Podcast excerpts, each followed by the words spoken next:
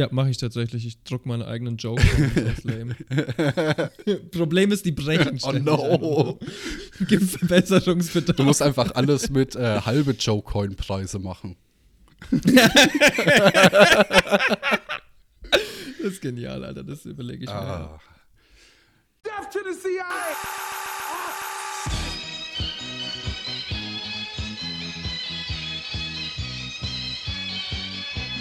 A wealthy money manager whose friends have included presidents and a prince is behind bars in Manhattan tonight. Jeffrey Epstein is accused of sex trafficking and molesting underage girls. I already am eating from the trash can all the time. The name of this trash can is ideology. Und deswegen ist es ganz klar, hier, wenn überhaupt noch was passieren soll hier, muss man sich gegen den Unterdrücker stellen und man muss parteiisch sein und nicht hier einfach sagen. Und deswegen mache ich jetzt hier diesen Tisch mal kaputt, ja? Damit du mal.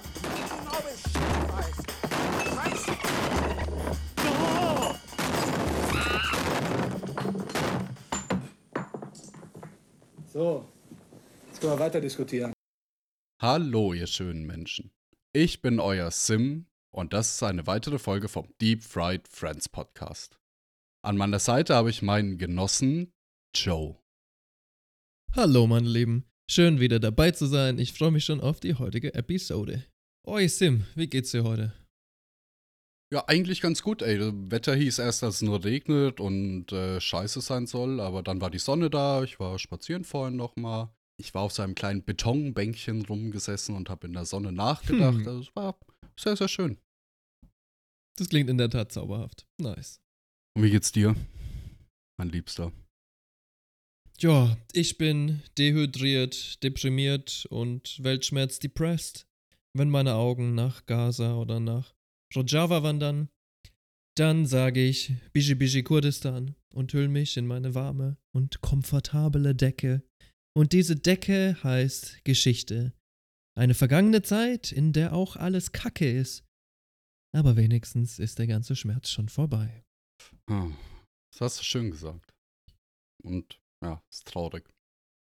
Heute präsentieren wir euch den ersten Teil einer Geschichte von Kulten. Vielleicht so ein kleiner Background für euch.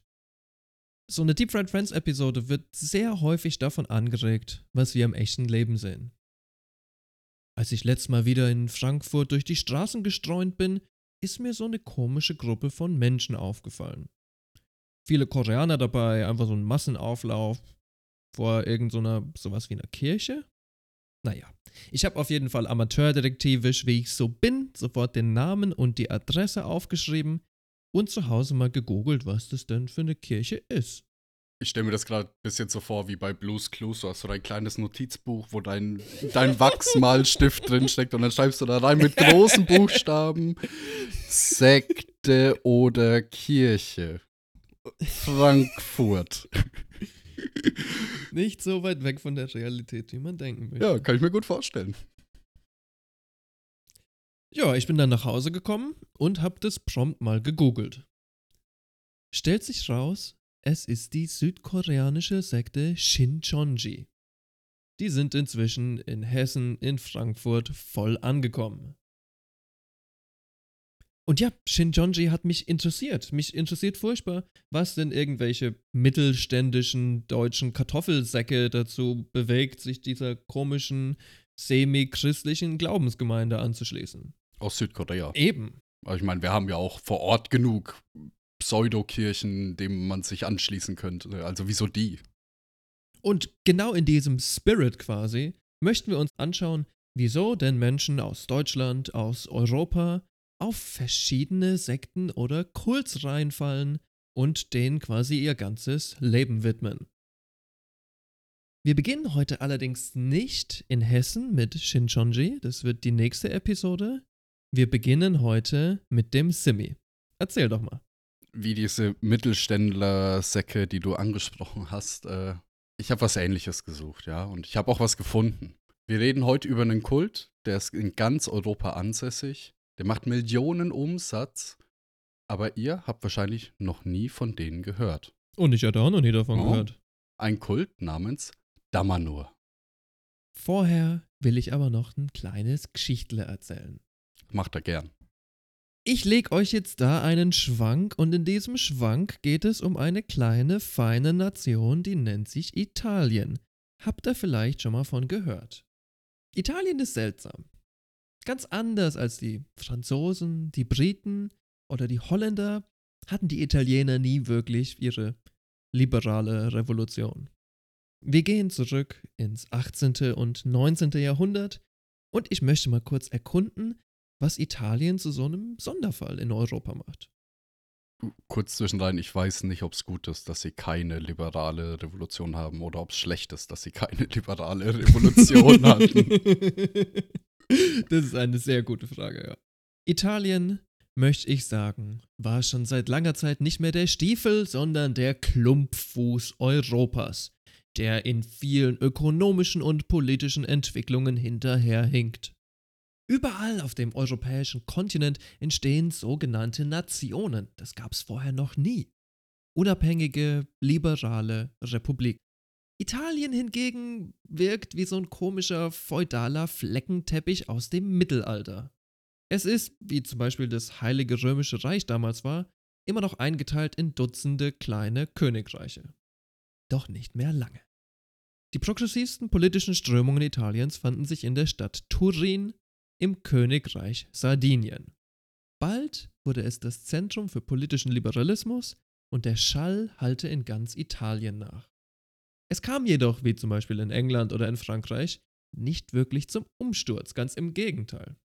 Der Übergang von Italien zum Nationalstaat wird so passenderweise gerne als Artischocke-Politik bezeichnet. Langsam aber sicher übernahm das Königreich Sardinien durch taktische Hochzeiten und Krieg und Feldzüge und politisches Geschick und Allianzen und Verträge und, und, und mehr und mehr von den italienischen Kleinstaaten. Bis auf einen. Rom. Rom war das größte Problem. Wieso? Naja, weil das blöde Rom immer noch dem Papst gehört. Hm. So eine große Wohnung. 120 Badezimmer. Ja, so ungefähr. In 20 Häusern. MTV Christ. Nun, die Sardinier hatten prompt eine Lösung parat. Sie marschieren einfach in Rom ein Okay. und machen es dann zur neuen Hauptstadt. Kann man auch mal so machen, ne? Bis ins Jahr 1870 gab es theoretisch kein Italien. Gibt es einfach nicht. Natürlich gibt es vielleicht eventuell Leute, die sich als Italiener identifizieren. Schon möglich. Ich denke aber tatsächlich, vielleicht waren die regionalen Identitäten, wie zum Beispiel Sardinia oder so, nochmal deutlich stärker. 1870 gibt es das erste vereinigte italienische Königreich. Übrigens, ähm, ziemlich genau so spät wie bei uns Kartoffeln. Da hat es ja auch ewig gedauert, ne? Das sollte man auch nicht Yep. vergessen. Wir haben das natürlich schon in der Deutschland-Episode in Länge angesprochen, aber hier noch ein kleiner Reminder. Man muss dazu auch sagen, also auch nur, weil das jetzt wahrscheinlich irgendwie so ein Nationalstaat war, der auf dem war, wo wir jetzt geografisch Italien haben, ob die sich als Italiener sehen und eine Sprache sprechen, ich meine, da gibt es ja noch viel mehr Attribute, die erfüllt werden müssten.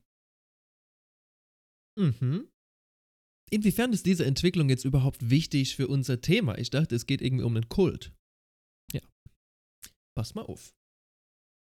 Im ursprünglichen Königreich Sardinien, die ganz Italien mehr oder weniger unter sich vereinigt haben, liegt unter anderem die wunderschöne Region des Piemont.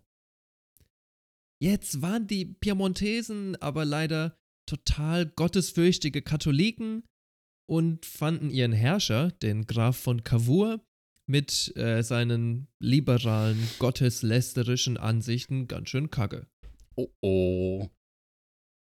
Also, obwohl Sardinien einerseits das Zentrum für politische Veränderung war, man könnte es progressiv nennen, war es gleichzeitig auch das Zentrum für politischen Widerstands, für Reaktion. Die Sardinier lassen sich das natürlich nicht gefallen und um der katholischen Kirche eins auszuwischen, lockern sie die Regulierung für alternative Glaubensgemeinschaften. Hm. und damit auch das wichtige italienische Monopol der Katholiken auf Religion. Und dann passiert alles auf einmal. Es kommen Mormonen, Adventisten, eine ganze Reihe von verschiedenen Freaks, alle in den Piemont. Denn woanders in Italien war das ja verboten. Die Creme de la Creme. Mhm. Creme de la Creme der religiösen Freaks. Ähnlich übrigens wie bei Amerika, ne? Das waren jetzt auch nicht die normalsten Briten, die darüber gegangen sind. Lasst mich es euch sagen. Turin war so die inoffizielle Hauptstadt des Piemont und war auch mehr oder weniger die einzige Stadt in ganz Italien, in der die Gesetze gegen Hexerei, Ketzerei und Magie nicht ganz so eng geschnürt waren. Also zu diesen ganzen religiösen Freaks kommt jetzt noch eine neue Community von Exil-Okkultisten und Esoterikern und allen möglichen an. Mehr als 20 Jahre lang hielt diese komische Waffenstille, in der Leute für diese ganzen Sachen nicht wirklich belangt oder verurteilt wurden, an. 1890 kam es dann erst wieder zu einigen Verurteilungen. Klingt schon auch einfach, als wäre das so eine Stadt, wo dann alle crazy sind und alle einfach nur noch durchdrehen und irgendwie weird feiern. Ich glaube, die hatten die wahnsinnigsten Partys überhaupt. I tripped a lot out here in the woods lately. Aber selbst in Turin, selbst in der High Society von Turin, waren jetzt, sag ich mal, Esoteriker und so religiöse Kultisten nicht unbedingt die Mehrheit. Im Gegenteil, tatsächlich gibt es, wie ich vorhin schon angedeutet habe, in Sardinien auch viele Reaktionäre. Und hier merkt man wieder, die Geschichte ist vielleicht nicht gleich, aber sie reimt sich auf jeden Fall. Schon vor 130 Jahren beschuldigen Propagandisten aus Rom die Turiner, dass sie bei sich Satanisten behausen. Das war quasi die QAnon-Bewegung des 19. Jahrhunderts. Ganz Unrecht hatten sie ja auch nicht. Ich meine, neben den ganzen Quacksalbern und Geistesheilern und christlichen Splittergruppen gab es tatsächlich auch Formierungen von Theosophen, also Anhänger von Madame Blavatsky, die hatten wir jetzt echt schon häufiger im Podcast. Und aus den Theosophen sind ja später auch die Arianisten entstanden und daraus schon auch ein bisschen der Narzissmus. Und sicherlich gab es wahrscheinlich auch den ein oder anderen praktizierenden Satanisten in Turin.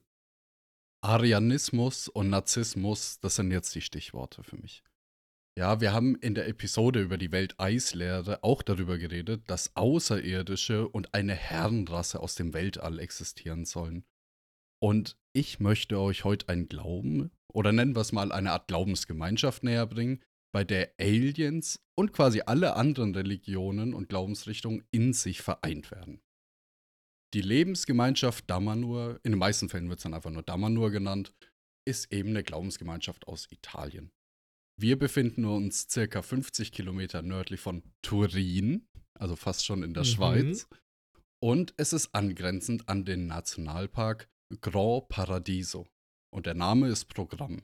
Also Leute, ich habe mir Bilder angeschaut, das ist schon wunder, wunderschön, wo die sich da angesiedelt haben. Mhm. Ja, das ist immer so, ne? Man sagt zum Beispiel, die Schweiz hat einerseits die schönste Landschaft der Welt, aber leider die schlechtesten Leute. Korreliert das? Das ist ein recurring Theme auf jeden Fall. Uh, zumindest in Europa würde ich dafür sprechen, ja. Aber von wem wurde das Ganze jetzt gegründet? Der gute Mann nennt sich Oberto Airaudi und das Ganze war im Jahr 1975. Der gute Oberto heißt aber nur Falco, also Falke in der Gruppe. Dazu erzähle ich später ein bisschen mehr. Ah. jetzt ist das Erste, was mir aufgefallen ist, Damanur klingt jetzt nicht wirklich italienisch in meinen Ohren. Mhm. Dann habe ich nachgeschaut und benannt wurde das Ganze nach einer Stadt in Ägypten. Und warum sie jetzt genau diese Stadt gefunden haben und genommen haben, dazu habe ich jetzt nichts direkt rausgefunden. Ich glaube, die haben eventuell relativ willkürlich gewählt. Ich habe das Gefühl, quasi die ganzen Sachen sind recht willkürlich und wild zusammengefügt manchmal. Ja, ja, aber oft gibt es ja auch so einen, ich sag mal, sehr elaborierten Erklärungsweg und dazu habe ich nichts gefunden. Ja, Ja. Auf jeden Fall. Ich finde, das ist bei diesen religiösen Vereinigungen oft so, wie wenn du zum Beispiel irgendwie Halloween Teil 5 hast oder irgend so ein Fantasy-Videospiel, wo sie merken, oh shit, Teil 3, der widerspricht ja dem, was in Teil 2 passiert ist und jetzt klappt unsere Timeline nicht, lass uns das mal irgendwie so zusammenflicken. Das ist eigentlich die Hauptarbeit, die du A- machst. Am Ende gibt es Ständig Zeitreisen. irgendwelche Widersprüche wegerklären. Ja, genau. Zeitreisen und Dragon Breaks, Ja, darauf läuft es ja. immer hinaus. Verschiebende Realitäten, was weiß ich. Der einfachste Weg, Sachen wegzuerklären. So, und wie hat das Ganze 1975 begonnen? Ayraudi hat am Anfang mit 24 Anhängern und Anhängerinnen begonnen, den Tempel für seinen Glauben zu bauen. Hierfür wurden unterirdisch mehrere Kammern in den Berg reingebaut. Und in einem Interview mit mehreren Gründungsmitgliedern haben die gesagt, die hatten eine Spitzhacke und einen so Elektromeißel. Wow. Komplett wahnsinnig einfach, diese Leute. Vielleicht noch eine Schubkarre und so, das kann ich mir vorstellen, aber jetzt nicht irgendwie groß Bagger oder anderes Mhm. großmotorisches Werkzeug, sondern halt wirklich mehr oder weniger in Handarbeit gebaut und die Sachen auch in so eine Lore vielleicht reingeschoben und das war's. Das Problem ist allerdings jetzt, dass der Bau überhaupt nicht genehmigt war, ja. Und nach der Fertigstellung hat die Polizei davon erfahren. Und jetzt wird's ein bisschen, äh, bisschen diffus für mich. Es gab so einen Galileo-Beitrag und da haben die blauäugig wortwörtlich gesagt, die Polizei war aber so beeindruckt von dem Bauwerk, dass die Genehmigung im Nachhinein erteilt wurde. Wer es glaubt, wird seliger als der Papst, meine Genossen. Bekannterweise erteilt die italienische Polizei alle Baugenehmigungen. Immer im Nachhinein auch. Und zwar auf welcher Basis? Nee, aber es ist eine solide Frage. Auf welcher Basis erteilt die italienische Polizei im Nachhinein Baugenehmigung? Natürlich auf Basis der Schönheit. Nein, komm schon. Leute. Es sind Italiener. Sicherheit? Ey, na, aber ganz ehrlich, es Ja. sind Italiener. Die haben so viele schöne Gebäude. Wenn die sagen, das sieht gut aus, dann muss es stehen bleiben. Also, Fair. Ja, diese Sache mit dem Untergrundtempel ist wirklich furchtbar interessant. Da lohnt es sich noch ein bisschen tiefer zu gehen. Dieser Untergrundtempel ist quasi so das Endgoal, das ultimative Ziel der Gemeinschaft Damanur. Und dieser Tempel, den wollen die nicht nur bauen, weil der schön ist. Nee, dieser Tempel, der soll den konkreten Verfall der Mutter Erde stoppen, der uns übrigens direkt äh, bevorsteht. Immer. Permanent. Egal welches Jahr. So kommen wir wieder zurück zur Galileo-Story. Das stimmt nämlich gar nicht so, was die gesagt haben. Klar, der Tempel sollte unter der Erde liegen, wichtig ist aber auch, dass er im Geheimen konstruiert werden sollte. Deswegen natürlich auch keine heftigen Gerätschaften und sowas, das wäre ja unendlich laut, ne? Was so wild ist an dieser Sache, ist, dass das geklappt hat. Die Existenz des Tempels wurde Jahre später erst bekannt, und zwar eigentlich durch einen blöden Zufall. Ein hohes Mitglied der Damanur politischen Klasse wollte aus dem Clownsverein austreten und einen Teil der Kohle zurückhaben, die er investiert hatte. Meine Freunde, lass mich sagen, jeder einzelne Kult, jede einzelne Hippie-Kommune scheitert immer an genau zwei Sachen. Erstens, die Leute investieren Kohle rein und wollen sie wieder zurückhaben. Zweitens, irgendjemand hat Kinder. Jupp. Das ist einfach das Motiv, das sich durch all diese Sachen zieht. Es tut mir leid. Das werden wir später auch noch beobachten. Da sich dieses Mitglied der Damanhur Upper Class sich mit Ayraudi nicht einigen konnte, ging der Fall eben vor Gericht. Um Druck auf Ayraudi aufzubauen, sprach dieses Mitglied vom geheimen Tempel. Lustigerweise hat ihm am Anfang niemand geglaubt. Fast ein bisschen verständlich, oder? Ich meine, du laberst irgendwie so, ja, die bauen seit 15 Jahren hier so einen Untergrundtempel und noch niemals hat jemand davon gehört und der ist gigantisch. Die Geschichte klang halt einfach zu crazy. Aber nach einiger Überzeugungsarbeit ordnet der Richter dann endlich eine Durchsuchung an. Und ja, wie wir schon angesprochen haben und wie auch zu erwarten war, verstoßt dieser Tempel ungefähr gegen 100 Begrenzungs-, Sicherheits-, Bauregulierungen, ganz zu schweigen von den Steuern, die dafür hinterzogen wurden. Die italienischen Autoritäten sind konsequent und 1993 ordnet die Stadt Vidraco die Vernichtung dieses Tempels an. oh no, don't. Bis heute ist dieser Order nicht gefolgt worden. Da ist nämlich gar nichts passiert. Glück gehabt, oder? Ja, es gab Widerstand aus der Bevölkerung, am lautesten von Künstlern, von Wissenschaftlern und natürlich von den Mitgliedern von Damanur. Tatsächlich, wenn man diesem Gutachten glauben darf, sorgt der Tempel auch nicht dafür, dass der Berg unsicherer ist, sondern stützt ihn auf irgendeine bestimmte Art und Weise. Okay. Das ist ja jetzt alles noch sehr abstrakt, dieser Untergrundtempel. Und da ein Podcast leider ein Audioformat ist, kann ich euch ja kein Bild zeigen. Deswegen versuche ich das einfach mal zu beschreiben. Der Tempel ist, und da war sich quasi jeder, der ihn besucht hat, einig, unendlich beeindruckend und schön. Es gibt so unglaublich viele verzweigte Gänge und die Räume sind gefüllt mit Glaskunst, mit einem Fresko, mit Mosaiken, mit ägyptischen, byzantinischen oder anderen esoterischen Motiven, aber auch teilweise mit Art Deco und sogar mit so ein bisschen Kitschy-Zeug. Es gibt außerdem in diesem Untergrundtempel ein Tunnelsystem und Geheimgänge. Mm, instant Bad Vibes. Und, ich zitiere, spezielle Räume für parapsychologische und magische Experimente. Yeah. Ja. Äh, Ja. Kurz darauf, äh, in diesem schönen Galileo-Video zum Beispiel, das ist eine Sackgasse und dann musst du an der Wand ein bestimmtes Feld drücken und dann geht links so eine Tür auf und die Tür ist halt bestimmt 15, 20 Zentimeter dick und aus Beton. Ich glaube nicht, dass man so viel da durchhört von innen raus. Und was das ja auch irgendwie zeigt, die ganze Konstruktion von diesem Tempel ist, und da ist Damanhur besonders, dass es im Vergleich zu anderen, ich sag jetzt mal zum Beispiel New Age Sachen, sehr rigierte und strukturiert aufgebaut ist, ne? Also es gibt nicht nur diesen offensichtlichen heftigen Geheimnisschwur von allen Mitgliedern, sondern die werden auch wirklich so in Drei und Glied gehalten, sind von der Außenwelt einigermaßen abgeschottet irgendwie. Wenn du 15 Jahre lang so eine große Sache verheimlichen kannst, dann heißt es meiner Meinung nach auch schon was. Ich meine, das gelingt vielen Staaten nicht. Exakt. Also ja. muss man so sagen. Viele Staaten können ihre geheimen Bauprojekte nicht geheim halten, auch selbst wenn es unterirdisch ist. Und die haben das geschafft. Und zu einem gewissen Maß hängt es auch mit den Absichten von Airaudi zusammen.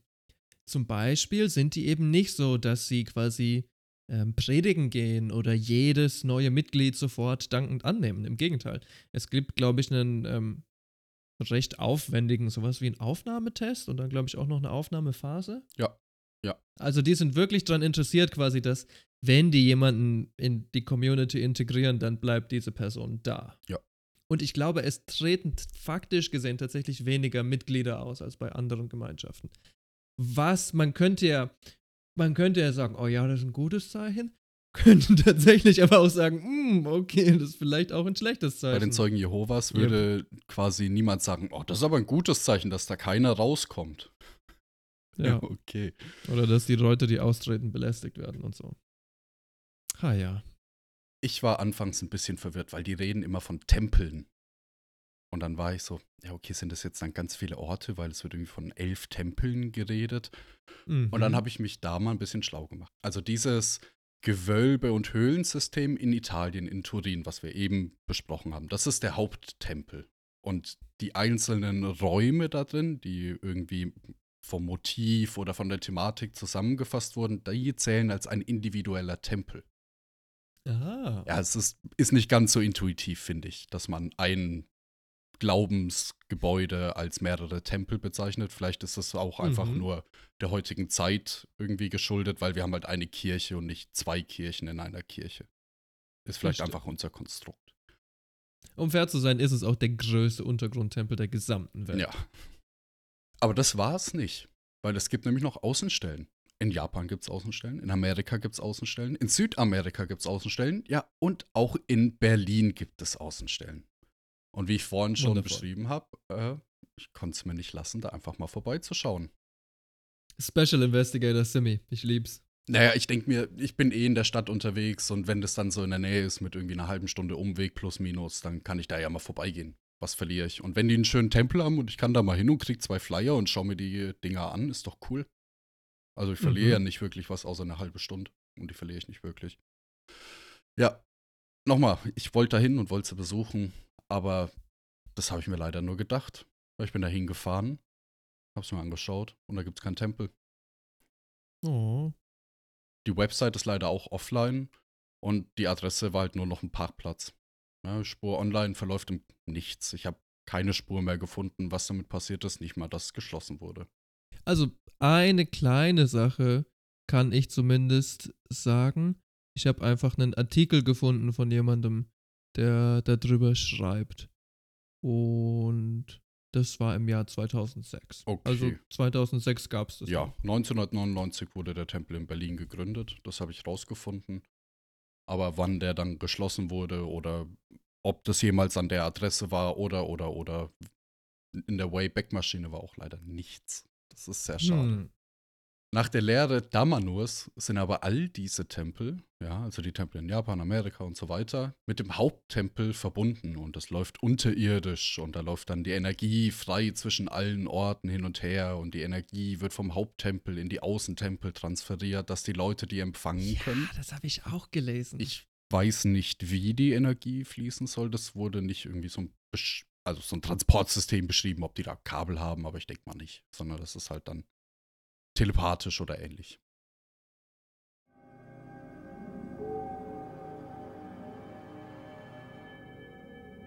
Und weil du es eben gerade schon so ein bisschen angeteasert hast, Damanur ist eine absurde und eine wilde Mischung aus allen Religionen, die so ein bisschen Signifikanz in unserer Welt haben oder hatten.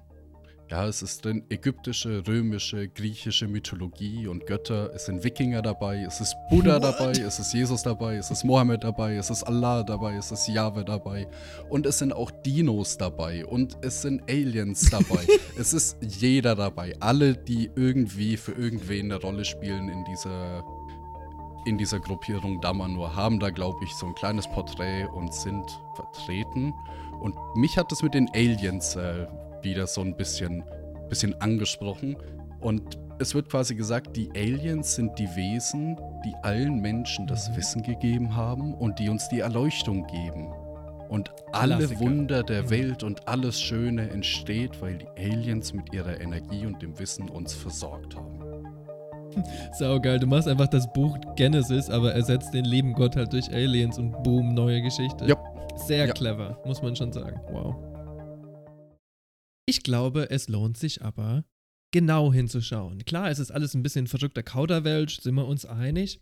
Aber ich denke doch trotzdem, dass es eine gewisse Bedeutung hat, woran diese Leute glauben. Machen wir jetzt also einen Deep Dive in das leicht verstörte Hirn eines Damanur-Anhängers.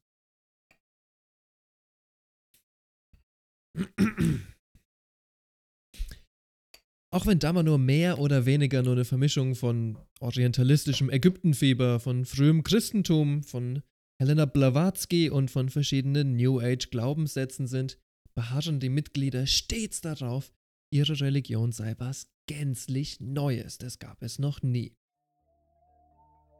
Es gibt bei Damanur auch Anspielungen an den Gnostizismus. Wir finden dort Dämonen, Engel, Götter, den einen Gott, Zwischengötter, Magie, Alchemie Mhm. und die Studie von spiralenförmigen Dingern. Äh, ja. Die haben sogar ein eigenes Wort für spiralenförmige Dinger. Sel. Selfie. Selfie. Selfika. Selfismen. Eigenismusse. Ja, Selfika. Ja. Was ist ein Selfika? Kommen wir später noch dazu. Das hat nämlich nur einen Zweck. Und zwar Kohle zu machen. Ey, ey, ey, ey das, das ist jetzt aber mal ganz schön, ey, da hast du dich noch gar nicht damit beschäftigt, was man damit Dolles machen kann. Orgon-Akkumulator, aber halt abgedatet fürs Jahr 2010. Ja. Auf jeden Fall. Tja, es gibt ähm, noch dazu Reinkarnation, Telekinese, Pantheismus, Naturgeister und natürlich ganz entfernt die ursprünglichen Herrenrassen. Jetzt kennt ihr mich natürlich, ne? Selbstverständlich habe ich versucht, von diesem fucking Oberto seine Bücher zu finden und die durchzugehen, ob ich da irgendwas über die Herrenrasse finde, die er offensichtlich von Blavatsky übernommen hat, weil es ist ja der gleiche Begriff. Stellt sich raus, das ist gar nicht so einfach, an die Bücher von dem Mutterficker zu kommen. Ich habe ähm, keine englische Übersetzung irgendwo for free gefunden und ich bin jetzt auch nicht bereit, dem 20 Euro in den Rachen zu schmeißen, nur damit ich dann im Nachhinein sagen kann, haha, du bist aber ein bisschen rassistisch. weißt du, was ich meine? Tragisch, aber anscheinend ist es absichtliche Geheimhaltung. Weil oft ist es so, dass Glaubensgemeinschaften so recht zentrale Texte quasi zugänglich online haben, damit sich Mitglieder das angucken und nur dann die esoterischen geheimen Schriften für äh, Laien nicht zugänglich sind. Aber bei iRowdy ist es so, dass ich wirklich keinen einzigen längeren Text von ihm kostenlos äh, gefunden habe. Ich glaube, da würde ich, also ich komme am Ende nochmal dazu vielleicht ein bisschen. Ähm, ich glaube, er, dass er das Ganze sehr, sehr verschlossen macht und das sehr konspirativ Mhm. aufzieht. Und ich glaube auch, dass er einfach keinem vertraut und paranoid ist ohne Ende. Oder war, weil Ja. der gute iRowdy ist jetzt död seit zehn Der ist Jahren. död. Rest in peace, my Ja. man. Ja, aber es gibt tatsächlich auch Sachen, die weniger abgespaced und weniger esoterisch sind, die echt ziemlich konkret sind und wo sich die Damanhur-Leute mit anderen Kulten sehr ähnlich sind. Sie haben zum Beispiel ihre eigenen Tänze, Trachten und natürlich auch sowas wie eine eigene politische Ideologie. Und die ist folgendermaßen. Sie sind davon überzeugt, dass die Erde aus dem Gleichgewicht gekommen ist. Und unsere arme Mutti Erde von einer ökologischen Katastrophe bedroht wird. Stimmt ja auch, irgendwie. Aber nicht so wie die es meinen. Überhaupt nicht so wie die es meinen. Mich erinnert dieser ganze so reaktionäre, oh, es kommt eine Apokalypse, aber diese Apokalypse ist übrigens nicht der Klimawandel, sondern irgendeine andere, esoterischere, religiösere Form von Apokalypse.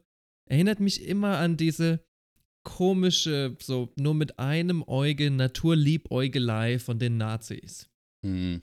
Ganz am Anfang sind ja auch viele so Wandergruppen, Pfadfindermäßiger, völkische Gruppen in die ganze rechte Bewegung in Deutschland eingegangen. Es waren jetzt nicht die wichtigsten Mitglieder der NSDAP oder so, aber bevor die Bewegung groß geworden sind, haben diese Naturburschen, nenne ich sie mal, eine einigermaßen tragende Rolle gespielt. Also wir sehen, es vermischen sich hier nicht nur komplett harmlose Sachen aus der Religion, sondern schon auch fragwürdige Sachen wie Aliens, die uns unsere Weisheit geben und extrem fragwürdige Sachen wie vielleicht Rassentheorien und die Erde geht unter, Doomsday-Kult, Bullshit. Diesen ganzen Prozess nennt man übrigens Synkretismus. Synkretismus, das ist einfach, wenn man sich bei verschiedenen Religionen und Philosophien nach Belieben die Sachen rauspickt und dann etwas in fetten Anführungsstrichen Neues baut.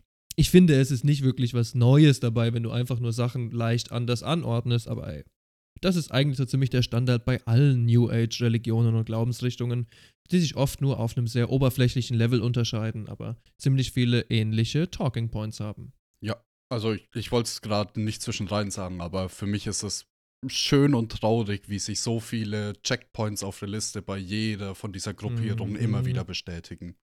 Und dass die Motive am Ende auch eigentlich immer in irgendwie eine von drei Richtungen gehen können. Ja, das macht einen sehr müde. Ja. Wir haben jetzt so ganz abstrakt darüber geredet, woran die Mitglieder glauben oder woran sie behaupten zu glauben.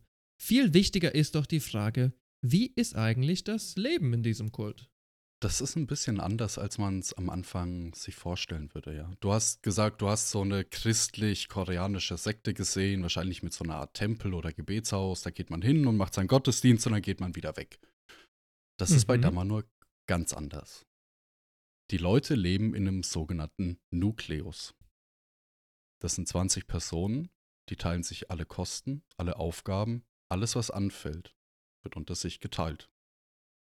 Der Nukleus soll quasi autark für sich funktionieren. Das wird nach außen zumindest hin so porträtiert. Ob das so ist, ist Hm. quasi nicht überprüfbar, weil wir leben nicht dort. Also es sind ja immer nur Dokus und dafür kann man alles aufräumen und die Kinder halt hinbringen, dass sie was lernen in der Genau. Schule und so weiter. Ähm, Ist auch jetzt fragwürdig, wie meinetwegen 20 Personen so Wasser- oder Stromversorgung autark Ja, organisieren ja. sollten. Ne? Ich glaube, das wird dann schon pro Community Ja. gemacht. auf jeden Fall. Die Mitglieder zahlen dafür einen Beitrag, nennen wir es. Der ist 800 Euro gewesen zu dem Zeitpunkt. Das war, glaube ich, Äh, pro Monat Ja, oder pro einmalig? Wow, what? Ich meine, ich finde 800 Euro so als Beitrittspreis schon recht steil, keine nee, Ahnung. das ist der, Würde ich nicht unbedingt ist der aufwenden. Monatsbeitrag. Boy. Und ich meine 800 Euro nicht in 2023 Euronen, sondern 800 Euro in was weiß ich, 90er Jahre oder so Euronen. nee ne? 80, äh, 800 Euro sind, das war wahrscheinlich so Mitte, Ende 2000er oder Anfang 2010er. Ah ja. Aber trotzdem, heute werden es nicht mehr 800 sein. Da könnt ihr euch sicher sein da draußen. Aber was kriegt man jetzt für dieses Geld? Dafür wird dir gestellt ein Haus. Das Haus sah auch, muss ich ehrlich sagen, sehr, sehr schön aus. Die Küche war hervorragend Mhm. ausgestattet. Also da kann keiner sich wahrscheinlich beschweren. Ähm, die werden die Lebensmittel gestellt, die du brauchst. Die Dinge des täglichen Bedarfs werden gestellt. Es gibt eine Schule für die Kinder, die ist auch offiziell anerkannt vom italienischen Staat als Schule. Also es ist jetzt nicht irgendwie so nur Homeschooling-Niveau, sondern du kannst auch, keine Ahnung, dein Abitur machen oder sowas.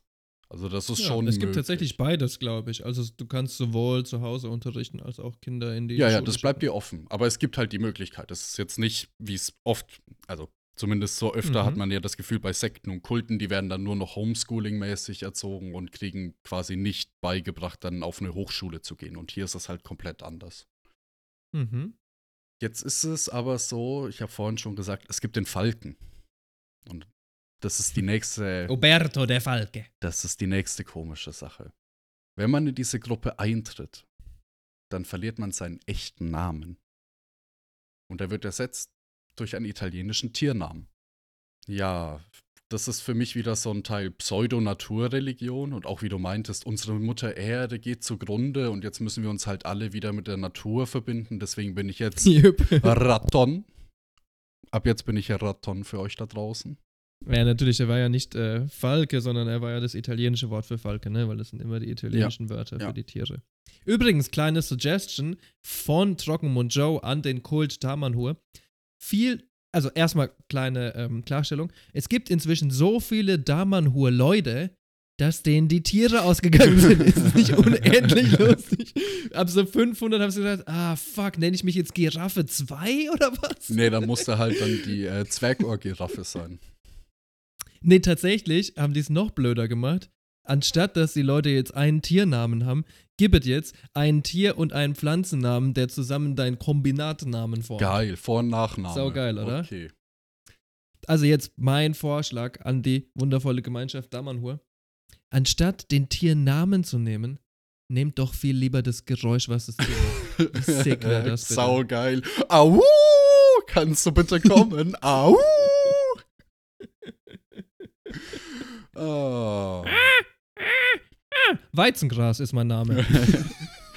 Ja, ähm, im Gegenzug zu deinem normalen Ausweis, weil so wie ich es verstanden habe, gibst du deinen normalen Ausweis und Pass ab, kriegst du dann einen Damanur-Ausweis und bist offiziell quasi Bürger der Glaubensgemeinschaft Damanur. Finde ich auch schon, ich weiß nicht, wie legal das ist, um es nebenbei zu sagen. Ich glaube nicht, dass das legal ist. Ich meine, was ja eh schon so absurd ist, ist, dass sie sich quasi als ein eigener Staat verstehen. Sie deswegen auch das ganze Business mit dem, du kriegst einen neuen Ausweis und so weiter. Ja. Ne? Dass es geklappt hat, extrem verrückt. Was die meisten aber ebenfalls verlieren, ist jetzt nicht weniger als alles. Alles, was sie besitzen. Und das ist jetzt nicht nur so auf dein Haus und so weiter zu verstehen. Jedes Patent, was du besitzt, ja, jedes Erbe, was du besitzen willst, alles. Das. Alles, was du besitzt, soll übergehen. Das war lange Zeit Pflicht. Ja, also die Gründungsmitglieder, die ersten 24, die haben definitiv jeglichen Besitz auf die Glaubensgemeinschaft Damanur übertragen.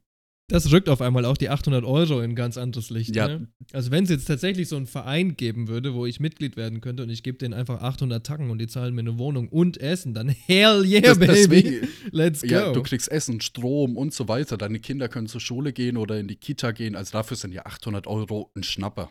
Also Ja. selbst auf dem Land ist das ein Schnapper. 800 Euro Budget, Pseudo-Anarcho-Syndikalismus, ja, klingt gar nicht so schlecht. Ja. Ich habe gerade gesagt, lange Zeit war es Pflicht. Ist es denn immer noch Pflicht? Ähm, es gibt ein Interview mit Weiß, also von Weiß mit äh, Leuten in Damanur. Und äh, da ist es quasi so, offiziell heißt es, es ist ein symbolischer Akt, dass man etwas an die Glaubensgemeinschaft überschreibt. Hier kann man sich seinen Teil denken. Leute im Publikum, die bei so einer Einweihungszeremonie von Leuten dabei waren, wurden dann ganz unkritisch gefragt, meinte der das jetzt wirklich ehrlich, als er gesagt hat, ich, Formica, übergebe all mein Hab und Gut, alles, was ich besitze, alles, was mein ist und mich selbst, der Glaubensgemeinschaft Damanur. Und die Frau sagt im Publikum, ja, natürlich meint er das alles wörtlich. Klar, der muss alles abgeben. Also es ist so, es ist so offensichtlich, dass sie nach außen hin porträtieren, ja, wir erzwingen das nicht von den Leuten, aber insgeheim wird jedem suggestiv eingetrichtert, du musst das machen, dass du vollkommen ankommst. also. Aber Simi, aber jetzt hands down, ne? Wie willst du denn quasi spirituelle Erleuchtung ah. bekommen und das neue Bewusstsein erreichen, wenn du nicht diesen Leuten deine Rentenversicherung übergibst? Ach, stimmt, weil ich muss ja alles abgeben, was ich hatte, dass ich das quasi, dass ja. ich loslassen kann von meiner Sozialversicherung. den Unifonds, den du für deine Tochter aufgesetzt hast, damit sie in den Staaten studieren ja, aber die, kann. Die kann ja jetzt hier studieren. Stimmt. Also, siehst du, es funktioniert. Und wir hatten es jetzt auch, dass die Lebensmittel gestellt werden, aber Lebensmittel kommen nicht aus dem Nichts, ne? Und die werden nicht gekauft. Damanor betreibt einen eigenen landwirtschaftlichen Betrieb, der versorgt die Bewohner, ja. Und es gibt sogar einen Überschuss und da kann man in eigenen Läden Sachen einkaufen. Einfach so Käse und Gemüse und Obst und ein paar Wurst, weil es sieht echt gut aus, auch alles. So, geil, wann gehen wir hin? Wann, wann gehen wir nach Italien? Man müssten wir auch mal machen. Ja, stimmt. Den Kommunismus dort mal ein bisschen gedenken und so ein paar Faschistendenkmäler noch äh, besudeln. Mhm. Ich bin immer bei Sudeln dabei. Angefangen hatte alles mit ungefähr 20 Leuten, das haben wir schon angesprochen, ne? Vorhin hatten wir auch gesagt, dass die ziemlich selektiv sind bei der Auswahl ihrer Mitglieder. Okay, was heißt denn das jetzt konkret? Anfangs wurden interessanterweise fast ausschließlich sehr junge Menschen rekrutiert, oft sogar direkt nach deren Schulabschluss oder während die noch in der Ausbildung waren. Einige wenige waren jetzt auch an der Uni oder waren schon irgendwie Fachkräfte, aber tendenziell waren das junge Leute. Ein kleinerer Teil der gesamten Damanhur-Gemeinschaft lebt direkt in der Community. Andere, das war zumindest eine lange Zeit äh, lang so, die haben zwar in der Community gelebt, sind aber dann woanders hingegangen, um zu arbeiten, wahrscheinlich weil die hohe Löhne haben, und dann abends wieder heimgekommen. Auch natürlich ein sehr cleverer Weg, irgendwie Gelder in deine Community fließen zu lassen, ne? Natürlich, ich hab's schon angesprochen, es ist immer ein Problem, egal ob du jetzt ein Kult bist, eine Sekte oder einfach nur eine Hippie-Kommune, wenn es Kinders gibt. Die Leute pimpern, das ist einfach ein Faktum. Und naja, dann braucht es irgendwie einen Ort für Kinder. Und das gab es dann auch in äh, Damanhur, zumindest in der italienischen Gemeinde. Die hatten irgendwann einen eigenen Kindergarten, dann hatten die eine eigene Grundschule, dann eine Mittelschule und, wie Simi vorhin schon richtig gesagt hat, die haben inzwischen ein ganzes Schulsystem, was von den italienischen Autoritäten als legitim akzeptiert wurde. Angeblich ist sogar deren Curriculum recht hart und die Schüler schneiden durchschnittlich ein bisschen besser ab als die aus italienischen öffentlichen Schulen. Muss man dazu sagen, die haben aber auch wahrscheinlich kleine Klassen und jeder kann individuell gefördert werden ja. und so weiter und so fort, was halt in der normalen italienischen Klasse wie in Deutschland halt auch nicht möglich sein wird. Yep. Und natürlich muss auch irgendwie das Zusammenleben zwischen den Erwachsenen geregelt sein. In Damanor gibt es mehr oder weniger eine eigene Form der Ehe anstatt sich irgendwie von einem Pfaffen auf ewige Zweisamkeit einschwören zu lassen, geht man da einen provisorischen Vertrag ein und dieser Vertrag wird alle x Jahre dann erneuert oder halt nicht.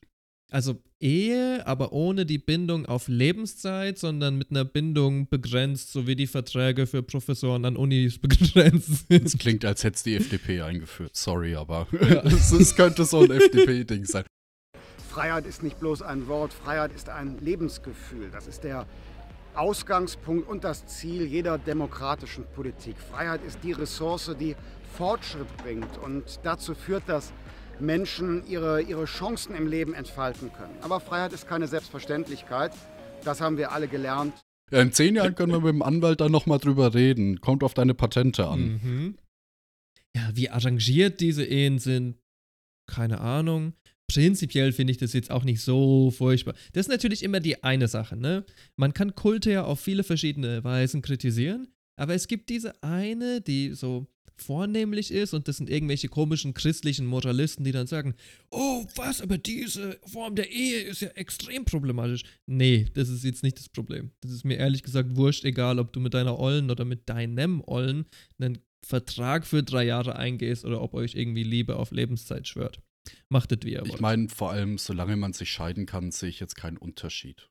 Also du kannst ja auch heiraten, Ja, dich genau. scheiden und dann wieder eine neue Frau heiraten, ein Jahr später und dann nach fünf Jahren dich scheiden. Also ob ich es jetzt so mache und das aufwendig ist oder ob ich das halt so repetitiv als Vertrag mache, sehe ich jetzt nicht den Unterschied. In Deutschland ist Heiraten ja echt auch so ein Genau. Bürokratieakt.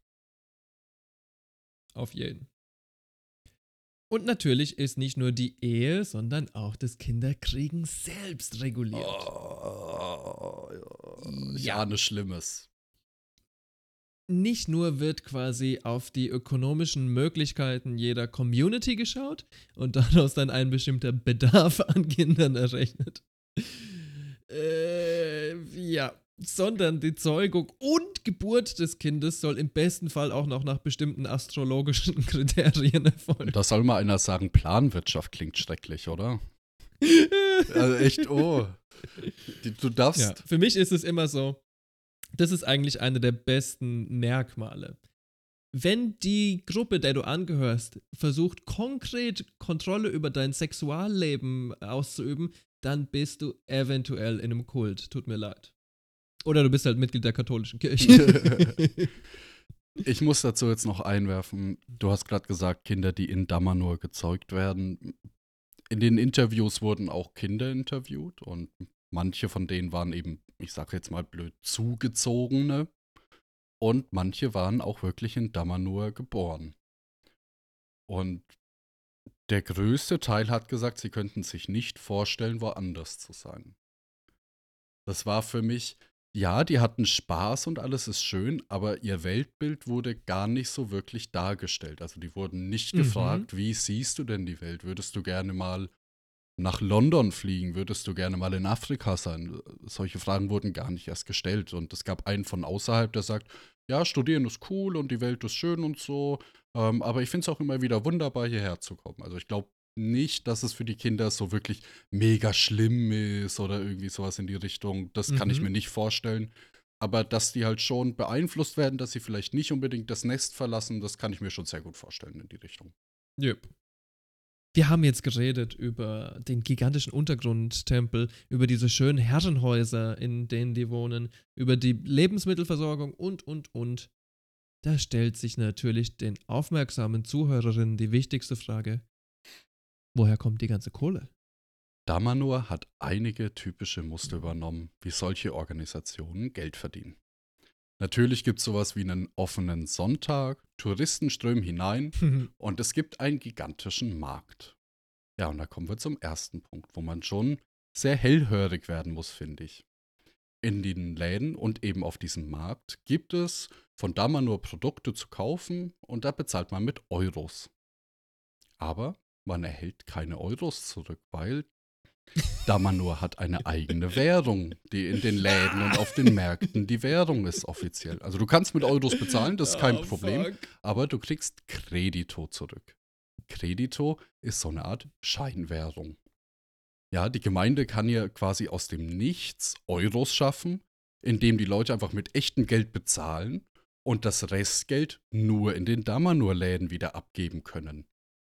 Das ist schon genial. Also Respekt.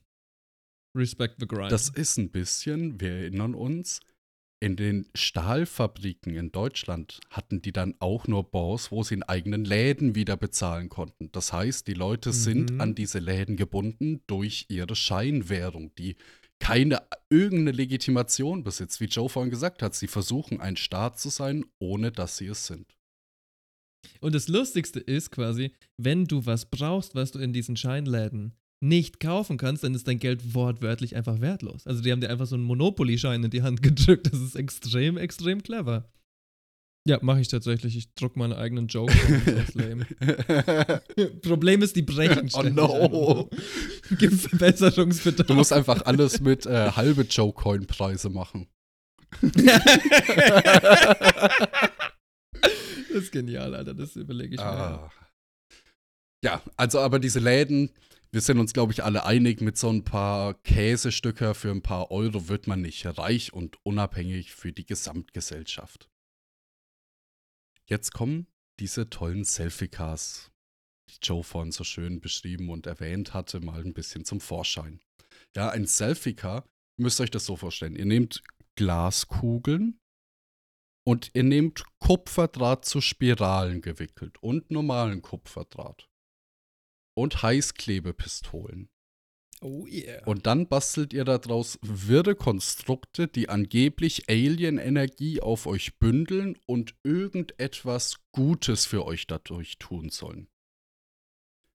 Die aus den Stores, ich rede gleich über die Stores, die sehen sehr ästhetisch aus. Also ich fand die ja, muss ich echt sagen, die waren. Ja, ich fand die sehr ästhetisch und auch ansprechend. Ich meine, der Nutzen und der Preis äh, werden wir gleich drüber reden. Dann habe ich aber auch Videos gesehen von irgendwelchen California Healing Gurus, die das halt auch machen. Und der eine lag auf so einer Liege und wurde unter so einen Selfie-Car gefahren. Und das Ding hat bestimmt 300, 400 Kilo gewogen. War so eine wilde Konstruktion aus Heißklebepistole eben, Kupferdraht und irgendwelchen Glaskugeln, aber jetzt nicht ästhetisch und schön, sondern als hättest du so eine Horde Sechsjährige genommen und du sagst, okay, wer den größten Moloch baut, ja, der den meisten Materialverlust beinhaltet, der gewinnt heute eine Torte. Wow. Ja, und es war richtig absurd. Es war richtig, richtig absurd. Die Leute haben dann bezahlt, um deine Depression zu heilen für vier Monate, 850 Dollar oder sowas im schlimmsten Fall. Oh. Also, man sieht, hier werden die Leute richtig gemolken und, naja, Kupferdraht und Glaskugeln und äh, Heißklebepistole ist jetzt nicht so teuer. Na, okay, aber im Endeffekt gibt es wahrscheinlich schon auch sinnvolle Sachen in diesem Selfica Space Online-Shop, oder? Nee. Ähm, es, es kommt, äh, es kommt drauf an. Also es kommt drauf an, ob das für dich einen Nutzen macht. Dieser Online-Shop, der heißt Selfica Space. Ja, ist in Italien, da gibt es auch einen Showroom, wo man hingehen kann. Die haben diverse Produkte zum Verkaufen. Es gibt zum Beispiel so einen Stift. Es ist kein Stift, es ist ein Ding, das machst du über deinen Stift drüber. Mhm. Es kostet 197 Euro. Und das sorgt dafür, dass wenn du was schreiben willst, dass automatisch der Inhalt deines Textes durch die Alien-Intelligenz gechannelt wird und dann schreibst du quasi wie eine Wow. KI einfach einen Text, aber mit deiner eigenen Emotion drin. Und natürlich dem Wissen der Das Aliens. ist crazy. Ja, für nur 197 Euro. Also wenn du 10 Romane schreibst in zwei Monaten damit, dann hast du das Geld locker wieder drin. Also es ist eine Business-Idee. Ich will es nur mal in den Raum stellen. Mhm. Ja, und da gibt es sowas wie einen Raumenergetisierer für nur 160 Euro. Und diverse andere Spielzeuge, nenne ich es mal, für ein paar hundert Euro. Und dann gibt es noch so eine Krönungssegment. Das sind die sogenannten Consciousness High-Techs. Hier zahlst du zwischen 3 und 6.000 Euro. 3 bis 6.000 Euro. Und dann kriegst du halt so einen komischen Stabanhänger oder so eine Kugel. Und ja, das ist ideell, um deine Body and Mind Wellness wiederherzustellen. Ich meine jetzt nur mal am Rande, ne? Auch was weiß ich, wenn dieser Kult jetzt nicht unbedingt seine Leute schlimme Sachen machen lässt oder nicht direkt böse ist, um es ganz blöd auszudrücken, dann ist es doch trotzdem extrem abgefuckt, jemandem 6000 Euro abzuschwafeln, weil du ihm irgendwie einredest, das Ende der Welt steht bevor und du brauchst unbedingt diese Alien-Energien, um dich zu sichern. Ja. Also es ist ja offensichtlich krank, manipulativ und abgefuckt. Und hier sieht man, finde ich, jetzt schon ganz gut die Ausmaße, in die wir kommen. Also ja, wir haben gerade von Käse von 5,50 geredet und jetzt auf einmal sind wir bei 6.000 Euro schon angekommen. Das ist ein schneller Sprung gewesen.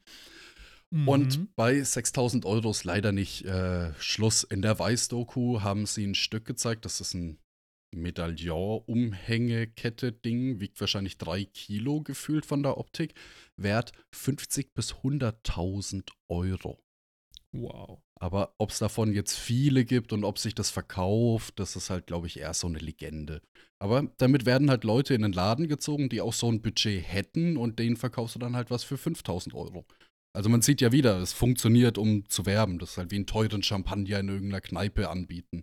Da kommen Leute, die wollen den Mhm. merken, der kostet 300 Euro. Ah, dann trinken wir jetzt doch lieber ein Bier. Ja, oder ein bisschen ähm, erinnert es mich auch an den Kunstmarkt, ne? Du hast Sachen, die vom materiellen Wert her quasi komplett wertlos sind, aber wegen irgendwelchen Sachen, sagen wir spirituellen Energien oder künstlerischem Genie oder so, ist es Ja. auf einmal unsäglich viel wert. Ja. Und ich glaube tatsächlich, wahrscheinlich haben irgendwelche Leute diese dummen Scheiß Damanhur Selfika-Unikate gekauft für 50.000 im Jahr 1994 und haben es tatsächlich für 100.000 zehn Jahre später weiterverkauft. Ja, aber vielleicht halt auch wieder an jemanden aus Damanur. Hell yeah. Ich meine, wer würde den Scheiß Oder jemand, kaufen? der halt dann auch beitritt und dann hat er halt wieder diesen Selfie-Car und dann geht er wieder in den Zyklus des Geldgenerierens ein. Also wir sehen, Mhm. wohin das Ganze führt. Leute kaufen sich das und auf irgendeinem Weg generiert diese Glaubensgemeinschaft dadurch massiv Geld. Jetzt begrenzt sich das aber nicht nur auf diesen Online-Shop oder mehrere Online-Shops und diesen italienischen Store, sondern die guten Damano-Produkte, die werden überall hingeschifft. Duty-Free-Stores in Saudi-Arabien, Abu Dhabi. Sie produzieren feinstes Porzellan, Gesundheitsprodukte, Schmuck und überraschenderweise Software. Fand ich anfangs auch strange und konnte es nicht glauben. Stellt sich raus, ganz in der Nähe ist der, ich glaube, fast einzige und größte italienische Computerkonzern Olivetti. Ah, okay. Ein Berliner Journalist schrieb folgendes: Zitat. Drei Tage Damanur kosten 260 Euro. Oh, das ist steil. Am ersten Tag werden der Ort besichtigt und Fragen über die damanurische Philosophie beantwortet. Entschuldigen Sie, das ist die Damanurianische Entschuldigen Sie. Philosophie. Und Fragen über die damanurianische Philosophie beantwortet. Am zweiten Tag folgen Übungen für die Erweiterung der sinnlichen Wahrnehmungen. Ah. Ein heiliger Tanz und die innere Harmonisierung sowie ein Besuch des heiligen Waldes und ein Blick in den Tempel. Ist eigentlich irgendwas nicht heilig an diesem fucking Ort? Alles ist Alter? heilig. Deine Wälder sind heilig, deine Tänze sind heilig, Kloaken sind heilig, Jesus Christus. Am dritten Tag folgt ein Besuch auf dem Markt von Damanur und anschließend die Abreise. Zu deiner Sache mit dem Alles ist heilig, das ist ganz einfach. In allem stecken die Aliens, die Aliens sind heilig und wenn die überall drin stecken, dann ist alles heilig. Das ist ganz einfach, Joe. Ja, Mutter Ficker, ich hoffe auch, dass dein heiliger Alien-Käse dann besonders gut schmeckt, ey, sonst komme ich aber zurück. Ja, ja, auf jeden Fall. Der schmeckt überirdisch. So, wir haben jetzt also auf recht abstrakte Weise dargelegt, was diese Damano-Leute alles für Produkte verkaufen, wie genau sie Geld einnehmen und so weiter. Da stellt sich doch die große Frage, wer verwaltet dieses Geld denn eigentlich? Wo fließt es denn hin? Okay, wir wissen, es fließt sehr viel Geld rein. Wir wissen, ein Teil davon wird benutzt, um diese Community aufrechtzuerhalten. Ne? Essen, Wohnungen, was weiß ich. Was passiert denn mit dem anderen Geld? Dafür müssen wir uns beschäftigen mit dem Gründer, mit Oberto der Falke Ei Raudi. Ei, ist er Raudi, hä? Nee, überhaupt kein Raudi. Das ist genau das Gegenteil, meine Freunde. Oberto Airaudi ist primär ein weinerlicher, weltschmerzempfindender Romantiker. Mit 15 Jahren schreibt der Gute seinen ersten Gedichtband. Und mit 14 schreibt er ein Werk mit dem Titel Eine Chronik meines Suizids. Okay. Geht's noch cringiger? Fuck. Wäre der gute Airaudi in den 90ern geboren, dann würde er wahrscheinlich Linkin Park hören und mit dem Emos in der Schule abhängen, aber Immer noch. er ist nicht hardcore genug, um sich zu Der ritzen. würde das immer noch Ja. machen dann. Durch besagte Emo-Schiene geriet der Falke schnell ins okkulte Milieu und somit auch zu den Quacks, äh, Geistesheilern, die das sogenannte Prana nutzen. Und hier wird alles jetzt ein bisschen spooky. Airaudi, gerade erst 20 Jahre alt, wird selbst zum sogenannten Prana-Heiler und eröffnet innerhalb kürzester Zeit Büros in verschiedenen kleinen Dörfern im Piemont Woher zur Hölle hat denn ein 20-jähriger Emo genug Kohle, um mehrere Büros zu eröffnen? Ich kann nicht mal ein Büro eröffnen.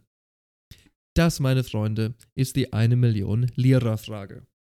Mit nur 24 Jahren hatte der Junge schon eine Gemeinschaft um sich gegründet und das sogenannte Horus-Zentrum errichtet. Im nächsten Jahr kauft er dann schon Land für eine Siedlung für circa 20 Menschen. Wir sind jetzt an diesem Punkt angekommen, wo wir sagen müssen. Es gibt nicht so viele Möglichkeiten, wie das hätte passieren können, ja? Vielleicht ist er unglaublich guter Redner und hat quasi einen Freundeskreis voller wohlhabender Leute, denen er Kohle für sein Projekt abgedrückt hat. Das ist vielleicht sein. die wahrscheinlichste Möglichkeit, kann ich mir definitiv vorstellen. Möglichkeit 2 auch extrem wahrscheinlich, also fast genauso wahrscheinlich wie Möglichkeit 1. Der gute Junge hat einfach reiche Eltern gehabt und hat geerbt. Weil, wenn du 20 bist und in deinem Leben nicht so viel gearbeitet hast, hast du kein Geld, um drei Büros aufzumachen. Kannst du komplett vergessen. Dritte und leicht spookige Möglichkeit. Wir sprechen hier von Italien, meine Freunde. Und Wohnungsbau, beziehungsweise jede Art von Bau in Italien ist ab und zu mal verknüpft mit der Mafia. Wäre ja funny, wenn der gute Oberto, der Falke Airaudi, ein bisschen mit dem organisierten Verbrechen in Kontakt gegangen ist. Und, hm, was könnte man denn machen über diese Glaubenszentren? Könnte man da vielleicht bestimmte Gelder waschen? Wäre ja interessant. Was für mich ein bisschen auch so für diese Mafia-Theorie spricht, ist, er war dann vor Gericht und der Tempel war nicht genehmigt und oh, irgendwie magisch, alles wurde dann doch ja irgendwie nicht durchgesetzt, was irgendwie durchgesetzt werden sollte, obwohl er vor Gericht Hm. quasi verloren hatte und ein Räumungsbefehl und Vernichtungsbefehl für den Tempel ausgeschrieben wurde, der auf magische Art nicht durchgeführt wird. Jep, das war nicht besonders geil. Ja. Ja. Aber ich glaube, das war alles nur, weil die Polizisten von der Schönheit so überwältigt waren. Bestimmt. Sehr glaubwürdig, sehr glaubwürdig. Ah. Ja. Ja. Du hast ja eben gesagt, 1979 hat er seine Community dann eröffnet und es gibt dann auch eine eigene Verfassung und sie behaupten, sie werden eigener Staat. Und jetzt kommt eine Sache dazu, die das Ganze noch ein bisschen verworrener macht in meinen Augen. Der gute Oberto, der musste nicht sein ganzes Privatvermögen und all seinen Besitz abgeben an Damanur. Nani? Und alle oder die meisten in der Glaubensgemeinschaft besitzen nichts. Und dieser Mann hatte am Ende, wie sich herausgestellt hat, ungefähr 50 Immobilien und Grundstücke. Holy shit. Auf dem Papier alle im Besitz von Damanur. Also gilt das auch für die Firmen und die Produktionsmittel und das Land und den Wald und irgendwie halt auch Passiveinkommen und, und, und. Mhm. Im Jahr 2007 ist es dann so, dass das Finanzamt und die Steuerbehörden auf Damanur so ein bisschen aufmerksam werden und halt vor allem Endlich. der gute Airaudi fällt da auf. Anfangs war die Rede von 4,4 Millionen Euro an Steuern, die hinterzogen worden sein sollen. Holy shit. Ja, der gute Falco aber hat im Nachhinein alles so ein bisschen gedreht und hat gesagt, ja, also ich persönlich habe das ja nicht gemacht mit den Steuern. Ja, die Steuerabrechnung ging durch Person X. Das hat die Barbara gemacht, Ja. Mann. Die Barbara aus der Die Babsi, Finanzabteilung. die Finanzbabsi war das. ähm, ja, und besagte Person X, ähm, ich habe nicht so viel dazu gefunden. Es gab nur so einen italienische Lokalpresseartikel. Den musste ich mir dann leider übersetzen per Autoübersetzung. Deswegen kann ich nicht sagen, ob das alles korrekt übersetzt ist. Da stand liquidiert, also nehme ich an, er ist aus der Gemeinschaft ausgetreten. Ich hoffe nicht, dass er getötet wurde. ja. Ähm, die Person hat quasi alle steuerlichen Dinge ähm, durchgeführt und es wurde alles als Dienstleistung abgeschrieben, irgendwie als Tourismusdienstleistung oder als Heilungsdienstleistung, als Heilpraktiker oder, oder, oder, oder. Das ist so abgefuckt. Und dadurch kann man Mehrwertsteuern sparen in Italien. Normal sind es 22 Prozent, da sind es dann, glaube ich, 10 Prozent. Der gute Mann hat also alles gedreht und am Ende waren es 800.000 Euro an Steuern, die angeblich hinterzogen wurden. Und er sagt, ja, okay, 800.000 Euro, das räume ich ein, die haben wir hinterzogen, das war auch nicht korrekt von uns. 1,1 Millionen Euro hat er dann bezahlt an Steuern und Strafen. So, Wow. Also ein Viertel genau von dem von ursprünglichen. dem ursprünglichen. Lächerlich. Besagte Lokalpresse redet von 10 oder mehr Millionen Euro an vermiedenen Steuern seitens Damanur. Das ist dann halt auf einmal eine Null mehr. Und wenn das nur die Mhm. Steuern sind, die ja dann 10% ausmachen, heißt es, dass der Mann 100 Millionen über die Jahre, wo er angeblich Steuern hinterzogen hat, nur aus diesen Privatvermögen und Privatbesitz und so weiter, hat er 100 Millionen Euro Umsatz erwirtschaftet. Also Leute, das ist absurd. Das ist viel Geld. Und es läuft über irgendeine Person, die jetzt ja nicht mehr belangt werden kann und die er selbst hat nichts gemacht. Also es ist wischiwaschi und es ist auf jeden Fall so nebulös, dass wahrscheinlich 100 Millionen auch nicht die ganze Summe ist am Ende. Ja, da kann man sich dann auch fragen, ne? Hatte der Airaudi halt das beste Team von Anwälten, was man sich in Italien mit Geld kaufen kann? Offensichtlich ja. Hatte der Airaudi aber vielleicht auch noch bestimmte Freunde unter Lokalpolitikern oder vielleicht sogar unter Lokalmafiosis? Kann ich mir schon gut vorstellen, ne? Der ist extrem gut davongekommen, würde ich mal behaupten. Ja, auf jeden Fall. Auf jeden Fall. Ja. Die Sache ist, man braucht aber diese Mafia-Theorie überhaupt gar nicht, um zu sagen, dass er ein abgefuckter Schweinehund ist. Weil selbst wenn es einfach nur das Anwaltteam war, was ihn rausgeboxt hat, hat er den italienischen Staat und damit die italienischen Steuerzahler um Millionen betrogen.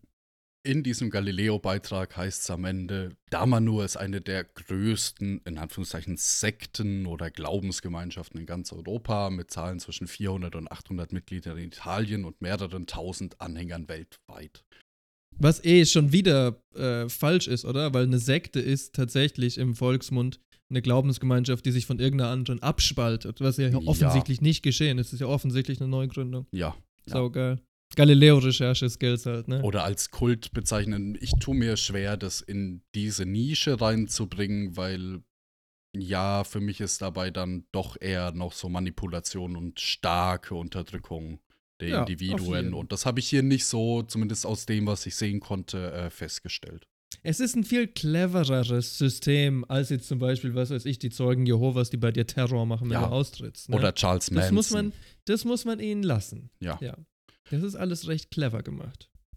Und was ich jetzt, äh, nachdem wir das Ganze jetzt doch schon gut äh, vorgestellt haben und erklärt haben, wie das abläuft, was ich sagen möchte, ist, was bei diesem Galileo-Beitrag irgendwie als so ein komischer, skurriler und lustiger Club dargestellt wird, ist irgendwie insgeheim eine Mischung aus Geldwäsche, Gelddrucken und gleichzeitig werden Leuten irgendwelche Kostüme über übergestülpt, die sie eventuell gar nicht sind.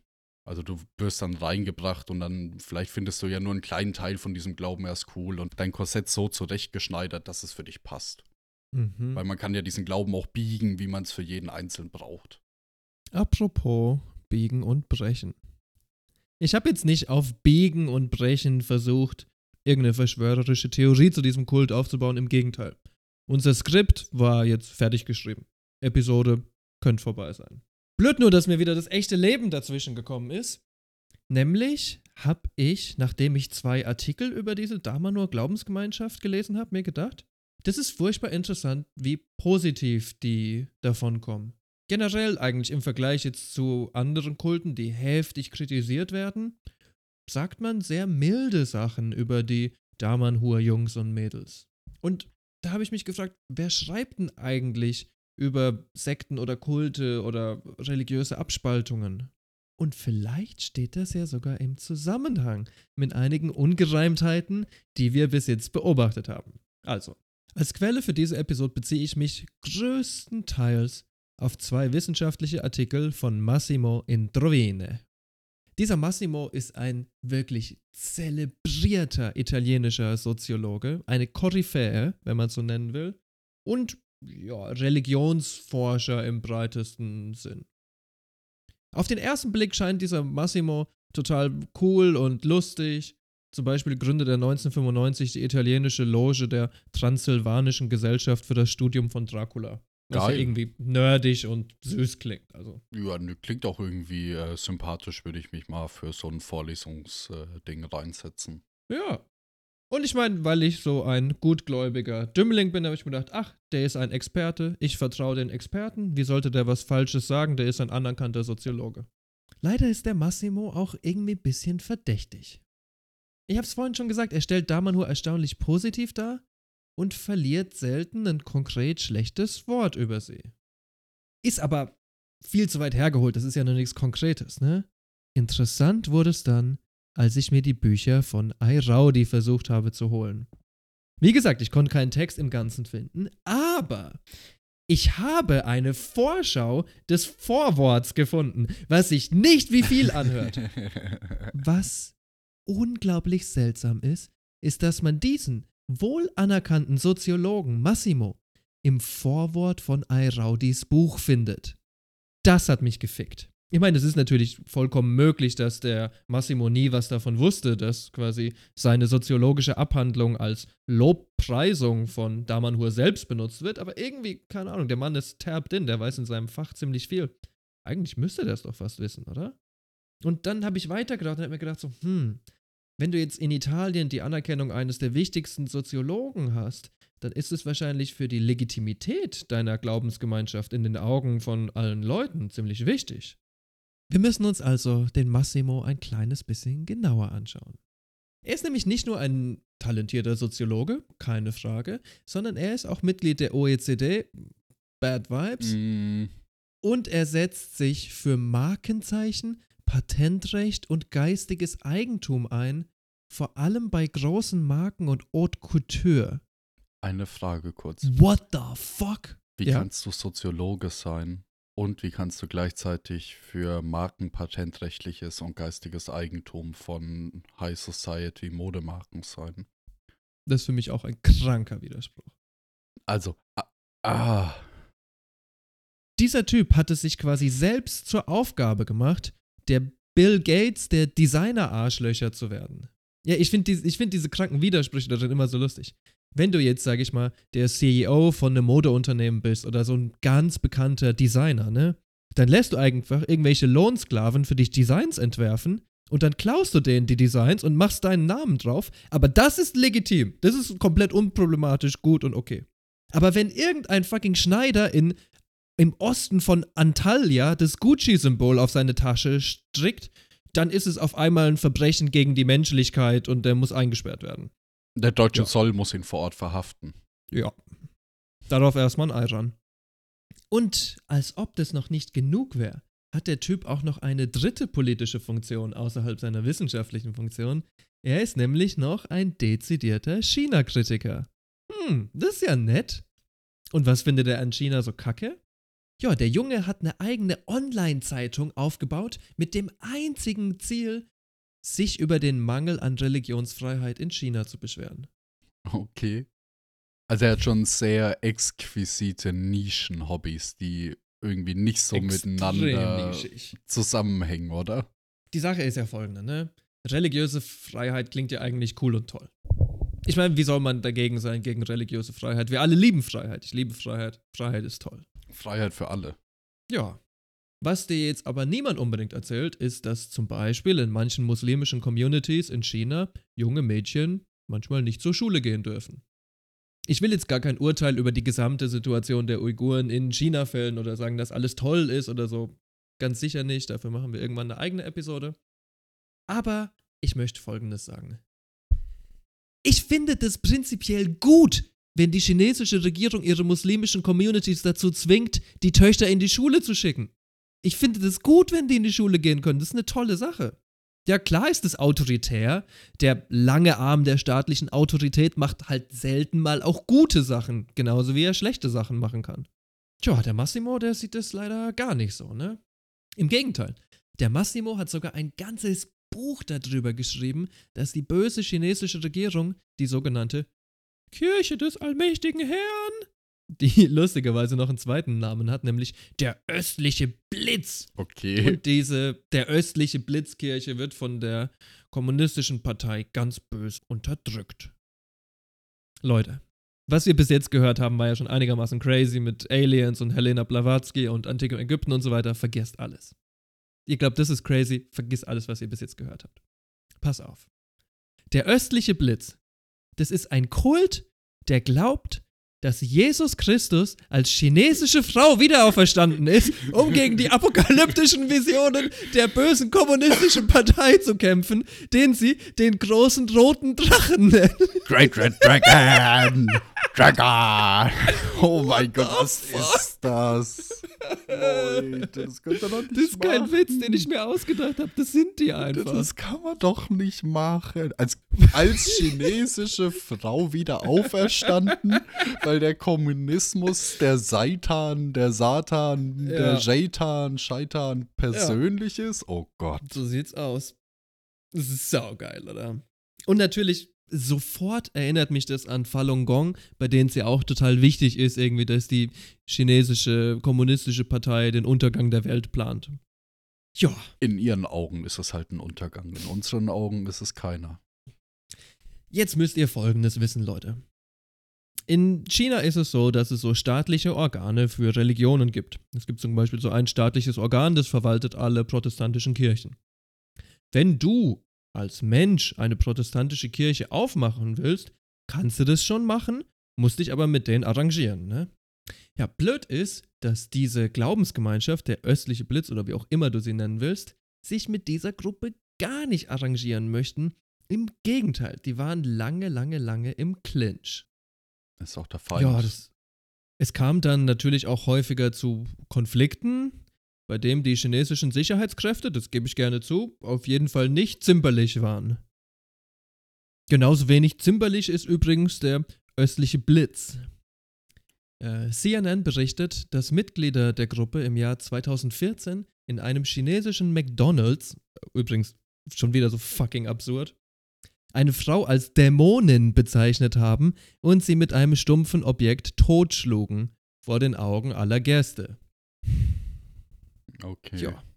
Zwei der Hauptverantwortlichen wurden daraufhin exekutiert und ich denke mir dann nur, so ein Kult ist ja immer so lange friedlich und unproblematisch, bis er es halt auf einmal nicht mehr ist. Weißt du, ganz ähnlich war ja Jonestown irgendwie. Die haben jetzt nicht unbedingt was Kriminelles oder Verfassungswidriges gemacht, so lange bis halt Massensuizid. Und dann ist es halt auch immer schon zu spät, ne? Ja, und für mich ist das halt auch wieder, es hat ja dann seine Gründe eben, dass diese Kirche keine Zulassung bekommt. Wenn am Ende dann halt sowas passiert, wäre es halt besser, wenn es grundlegend verboten gewesen wäre. Dann hätten diese zwei Gäste nicht eine Frau so. totgeschlagen und die wäre halt auch einfach, die Frau wäre am Leben und die beiden wären nicht exekutiert, wären am Leben gewesen, hätten weiterleben können. Und Exekution, ob das jetzt gut ist oder schlecht ist, will ich jetzt hier auch gar nicht debattieren. Ähm, aber ja, ist halt trotzdem, die Frau wäre trotzdem gestorben und die anderen beiden ewig im Knast und nie wieder rausgekommen. Weil wenn du von Dämonen sprichst und einen erschlägst, dann bist du halt weg vom Fenster. Und was, wenn ich dir jetzt erzähle, dass es sogar noch viel furchtbar interessanter wird? Der gute Massimo schreibt nämlich sogar explizit über das, was ich jetzt den McDonalds-Mord nennen möchte. Massimo behauptet, das ganze Ding sei komplett Fake News und chinesische Propaganda. Seiner Meinung nach war eine leicht andere religiöse Gruppe für diesen Mordanschlag verantwortlich. Welche Gruppe das war, sagt er gar nicht. Braucht man auch nicht wissen. Ja, ne? Und dass diese Morde tatsächlich passiert sind, streitet er auch gar nicht ab, weil das haben offensichtlich Dutzende Leute gesehen. Wird Also- auch schwer wahrscheinlich am Ende. Jetzt mal rein, sagen wir mal rein hypothetisch, das war eben nicht der östliche Blitz, sondern irgendeine andere kranke christliche Splittersekte, der das gemacht hat. Katholische Kirche oder so. Dann besteht ja offensichtlich trotzdem das Problem mit wahnsinnigen Kulten. Ich meine, ist ja fast irrelevant dann am Ende, welche Gruppe das gemacht hat. Du brauchst ja kein Branding, um das Problem zu benennen, welches da irgendwie dann seine, seine Ausmaße zeigt.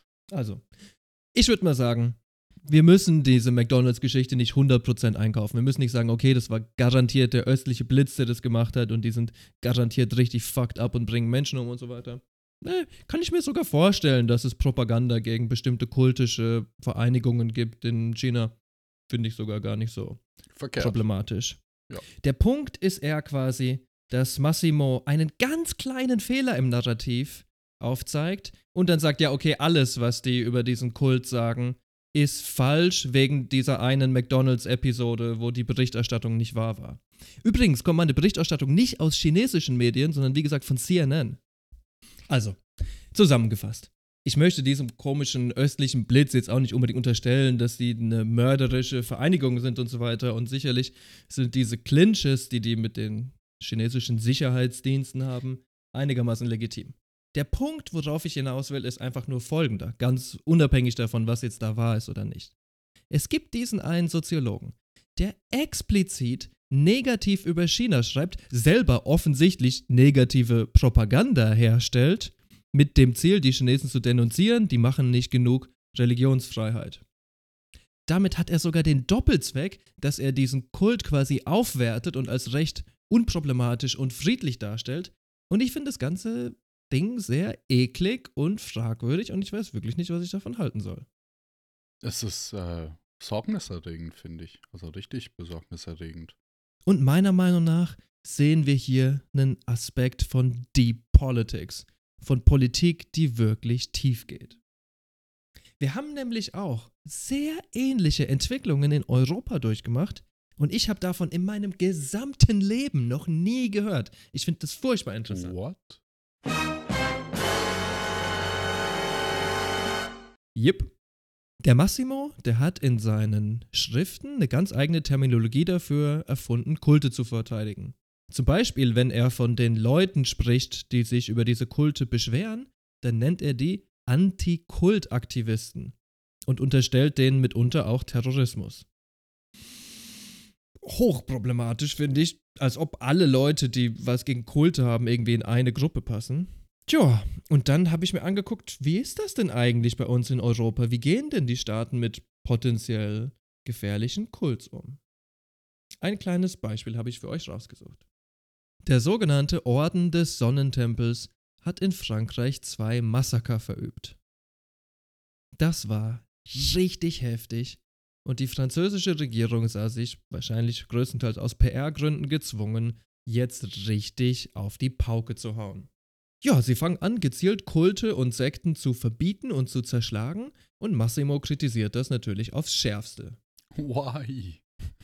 Und vielleicht, um kurz ähm, Teufelsadvokat zu spielen, ich meine, er hat nicht 100% Unrecht.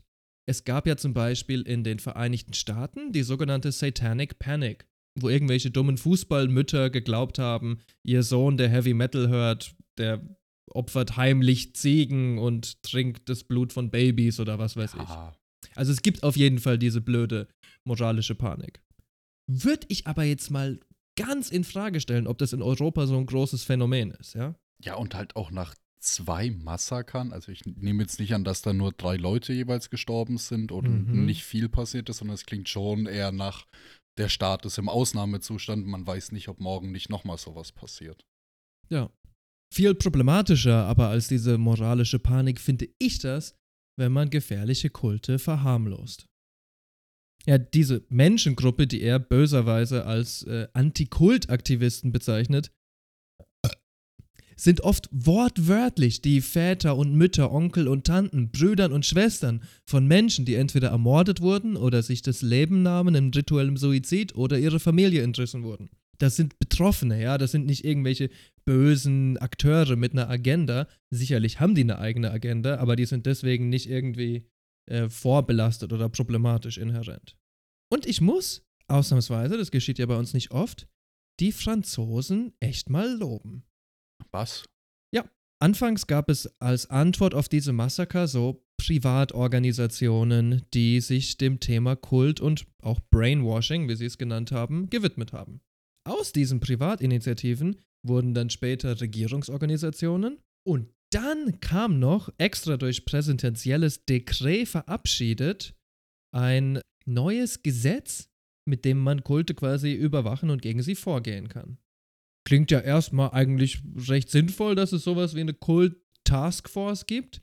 Interessanterweise bekommt Frankreich massive Kritik von Menschenrechtsorganisationen und dem US State Department. Hm, Amnesty International? Nein, das ist diese Helsinki Boys sind das. ah, die Helsinki Boy. Okay. Ja, aber es äh, nimmt sich nicht viel für mich. oh, ja, aber US State Department, ja, weil das schränkt die Religionsfreiheit ein. All diese Mhm. Leute müssen ihren seltsamen Glauben ausleben dürfen. Da darfst Ja. du nicht sagen, dass du das nicht gut findest. Das ist nicht okay für Amerika. Ja, auch wenn dein Glaube halt involviert, dass du der Dalai Lama bist und Zungenküsse mit einem achtjährigen Jungen machst, ja. Das ist einfach okay. Das Glauben. Ja, und ich glaube, so kommen wir auch wieder direkt auf Damanur zurück.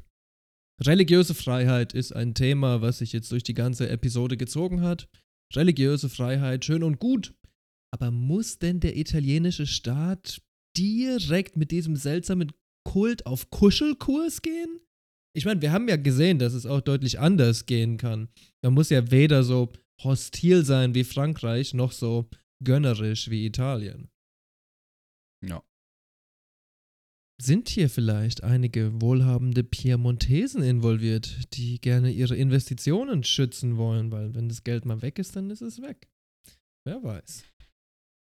Was wir mit Sicherheit wissen, ist, dass ein gigantisches, esoterisches New Age-Netzwerk existiert. Ein zugegeben sehr lockeres Netzwerk, das den gesamten Globus aber umspannt. Trotzdem sind die Zentren immer dort, wo auch die Kohle ist. Das ist eigentlich yeah, ziemlich offensichtlich. Die Beispiele sind Kalifornien, im Norden von Italien, Österreich, Schweiz, in Yep. Deutschland zum Beispiel im Taunus, bei Berlin, oft auch bei Kurorten oder Naturschutzgebieten macht man es auch wie bei den Italienern eben. Ist ja auch so unproblematisch alles, wenn du das so offensichtlich nur auf Natur und sowas machst, ne? Ja. Kannst du die Leute Ja. gleich mit catchen, ohne problematisch zu wirken. Das Netzwerk von Damanur möchten wir euch jetzt ganz kurz episodisch vorstellen. Man findet nämlich, und zwar übrigens nur in den Vorworten von Airaudis Büchern, die bekanntermaßen nicht so einfach zu kriegen sind, allerlei Lob und Lobpreisung von anderen esoterischen Vereinen. Zum Beispiel ist da die sogenannte Kapelle der Heiligen Spiegel, was, um ganz fair zu sein, ziemlich geiler Name ist. Ich meine, man hätte ein besseres Adjektiv nehmen können als heilig, aber ist ein pretty cool name. Chapel of Sacred Mirrors heißt die, glaube ich, auf Englisch. Okay. Ja, würde ich mir anschauen auf jeden Fall, wenn ich auf Google Maps davon was sehe. Ja. Bei der Kapelle geht es um genau zwei Sachen. Kunst und LSD. Oh. Yep. Es ist eine Gruppe von zwei Weirdo-Künstlern, die besessen sind von Albert Hoffmann. Sie haben ihr eigenes Geld, natürlich, oder? Ich meine, die sind sich alle so fucking ähnlich. Die haben ihre eigene Kapelle und für 21 Euronen darfst du sogar immer in die Kapelle rein und dir dieses tolle Kunstwerk angucken. Ist da auch Was? Acid inkludiert? Alles mögliche Acid-Zeug. Was ehrlich gesagt ähnlich wie dieser Untergrundtempel schon interessant aussieht. Also, ja. Sonst würden die Leute ja auch nicht kommen. Natürlich ist an diesem Non-Profit Kapelle der Heiligen Spiegel jeder einzelne Aspekt monetarisiert. Es gibt da aber auch noch das sogenannte Arlington Institute. Das ist eigentlich ein Think Tank, aber der tarnt sich als Spa und so Welfare-Dingsbums. Was es aber wirklich ist, ist eine Organisation, die die Transformation der Welt anpreist, angeführt von einem seltsamen Ex-Militär. Und der erzählt dir was von Aliens. Mm, extrem schlechte Mm. Vibes. Die Gruppe hat eine recht gute Webpräsenz und so Dutzende, sowas wie TV-Sendungen, aber halt online, Video on Demand. Also offensichtlich wird da eher ein älteres Publikum und so angesprochen. Man merkt immer, dass diese New Age-Leute einigermaßen Erfahrung in Marketing und sowas haben. Mhm. Corporate Design, den ganzen Scheiß. Ja, ja, ja. Oder sie arrangieren sich halt jemanden, wenn sie genug Kohle haben. Ja, dass sich ähm, gerne mal Geheimdienst, Militär, New Age und Esoterik zu was Unheiligem verbinden, das wissen wir ja längst seit der MK Ultra-Episode und dem Esalen Institute in Kalifornien, das bei MK Ultra mitgemacht hat. Ich kann aber auch einfach die Biografie vom Gründer für sich sprechen lassen. Mr. Peterson's government and political experience includes stints at the National War College, the Institute for National Security Studies, the Office of the Secretary of Defense, and the National Security Council staff at the White House.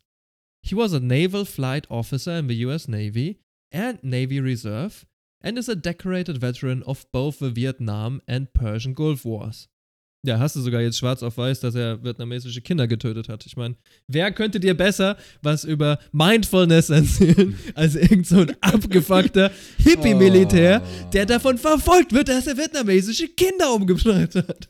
Ich, ich muss ehrlich sagen, als du angefangen hast äh, und dann so bei der Mitte warst, bei National Security Council Staff of the White House, habe ich mir gedacht, hm, und wann kommt die Navy? Weil die, die haben auch immer was damit zu tun. Also wenn jemand Ja. Ex-Militär ist und er war in diesem ganzen oberen Beratungsscheiß mit dabei, dann war er irgendwie bei der Navy mal involviert. Und das Lustigste an seiner Geschichte ist doch dann, dass er für Frieden und Sicherheit predigt. Einfach der Typ, der selber maybe Kriegsverbrechen begangen hat. Ja, aber das war ja auch das, was er in diese Länder transportiert hat. Freedom and Democracy. Hm. Deswegen kann True. er das ja auch irgendwelchen ESO-Hippies beibringen. Yep. Ja, da hier ist auch wieder diese Hippie- und reaktionäre, Amerika-freundliche Pipeline, ne? Ja. Da gibt's gar keinen Widerspruch eigentlich. Du kannst ein Hippie sein und trotzdem für den Vietnamkrieg, no problem. Und das Schöne ist doch, guck mal, die Leute, die jetzt zu ihm kommen, die muss er gar nicht umbringen, die geben ihm sogar noch Geld dafür, dass er quasi den gleichen Stimmt. Psychoscheiß mit ihnen abzieht. Stimmt. Ja. Es ist ein bisschen, das Phoenix-Programm kommt nach Hause. Yep. Ja, sein tatsächliches Geld macht er aber übrigens nicht mit diesen blöden TV-Sendungen oder sowas, sondern dieser Mutterficker ist tief in Venture Capital für Startup-Unternehmen und hat sehr viele Immobilien. Lässt seine Biografie aber irgendwie aus, klingt vielleicht nicht so nach immateriell und Mindfulness. Hm. Wir müssen jetzt gar nicht so jede einzelne Organisation ausführen. Es geht einfach endlos weiter. Da finden sich zum Beispiel so lustige Namen wie der antike Orden von Melchizedek. okay. The Shift Network, eine Gruppe, die es offensichtlich auf traumatisierte Menschen abgesehen hat und äh, die ausnutzt. Dann gibt es Enlighten Next, was ich extrem What? lustig finde. Das klingt eigentlich wie ein Tech-Unternehmen. Enlighten Next, wie so eine App, die dir so äh, Sprüche gibt, um ins Nirvana zu kommen, oder? yep, yep. Und natürlich geht es bei denen auch immer tatsächlich darum. Also es geht immer darum, neues Bewusstsein freizuschalten und damit nur durch deine individuelle Bewusstseinsänderung schaffst du es, eine friedliche und umweltfreundliche und perfekte, sichere Welt zu ermöglichen. Und ich finde, um nochmal kurz zurückzukommen auf Deep Politics, eine der Sachen, die doch furchtbar interessant ist, ist, dass all diese New Age-Gruppen, egal welche du dir anguckst, die sagen nie quasi, okay, wir haben ein politisches Programm und wir möchten die Welt verändern auf diese konkrete Weise. Weil das wäre ja cool. Das wäre ja cool, wenn du tatsächlich die Welt zu einem besseren Ort machst, indem du eine Gemeinschaft organisierst und so weiter. Aber es geht niemals darum. Es geht immer darum, dass du als Individuum perfekt wirst und dann Bewusstsein erweiterst. Und nur weil du dich als Individuum verbesserst, wird dann automatisch auch die Welt gut auf Weisen, die wir uns gar nicht erklären können. Es geht nie um gesellschaftlichen Fortschritt, es geht immer nur um individuellen Fortschritt. Exakt. Das ist, das ist genau das, was ich mitnehme. Das ist auch das von Mindfulness und ähnliches. Das ist Mhm. in 95% Bullshit und Self-Optimization und in 5% angebracht, weil halt Leute, sowas wie die Alko anonymen Alkoholiker, das sehe ich ja auch als Mindfulness-Training und das ist ja auch sinnvoll. Leute sollten sich sowas anschauen, wenn sie Probleme haben. Ja. Und ich meine, wenn du meditierst, bist du wenigstens nicht drei Stunden am TikTok scrollen. Also. Ja, also. Could be äh, worse. gibt gute Sachen daran, aber leider sind die negativen Aspekte dann ja doch eher die, die die Fragen aufwerfen. Und das führt uns zur ultimativen Frage. Ist es unproblematisch? Oder ist es nicht schon an sich gefährlich, dass Menschen, also vor allem verwundbare Menschen, so eine zweite Welt vorgegaukelt bekommen? Also sind Kults wirklich nur dann böse, wenn sie Sklavenarbeit, Gehirnwäsche oder ähnliches betreiben? Oder reicht es nicht schon aus, Leute mit irgendwelcher Alien-Kacke zu verwirren und ihre Sinne von der Realität derart zu trüben, dass sie mitunter nicht mehr gesellschaftsfähig sind? Oder sogar noch schlimmer, die Gesellschaft umstürzen wollen? Ich würde sagen, auf jeden Fall. Ich würde sagen, auf gewisse Weise ist es genauso abgefuckt wie all die anderen Kontrollmechanismen irgendwie. Wir tun gerne so, als wäre es quasi, solange es nicht konkret Schaden anrichtet, sind es ja nur irgendwelche Spinner, die an Aliens glauben. Weißt du, was ich meine? Wir Mhm. sehen das Ding an sich noch nicht als problematisch, als harmful, aber das ist es wirklich. Weil wenn du Leute auf diese Weise aus der Gesellschaft nimmst, wenn du sie auf diese Weise nicht mehr gesellschaftsfähig machst, weil das ist meiner Meinung nach jemand, der irgendwie fast ausschließlich nur noch von den antiken Aliens plappert. Der kann sich nicht in eine normale soziale Gruppe integrieren oder nur mit größten Schwierigkeiten, sagen wir es mal so. Allein den Leuten das anzutun, finde ich schon extrem fucked up.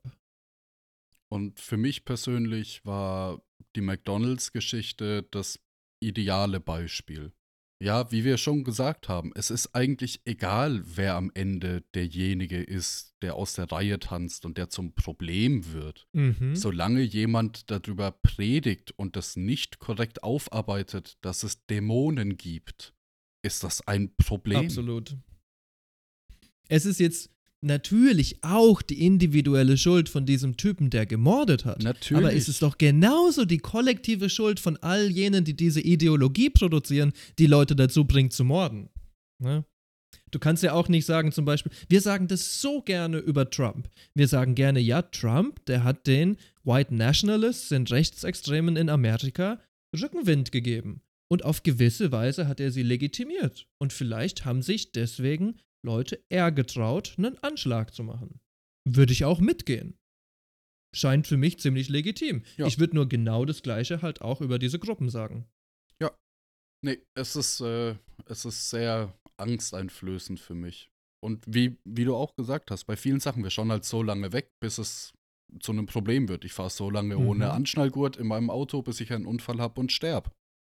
Ja, Ich und dann lern- ist es schon zu spät. Ja, ich lerne erst dann, wenn der Punkt of No Return überschritten ist. Und das ist, glaube ich, das, was wir hier mitnehmen können aus dieser Episode.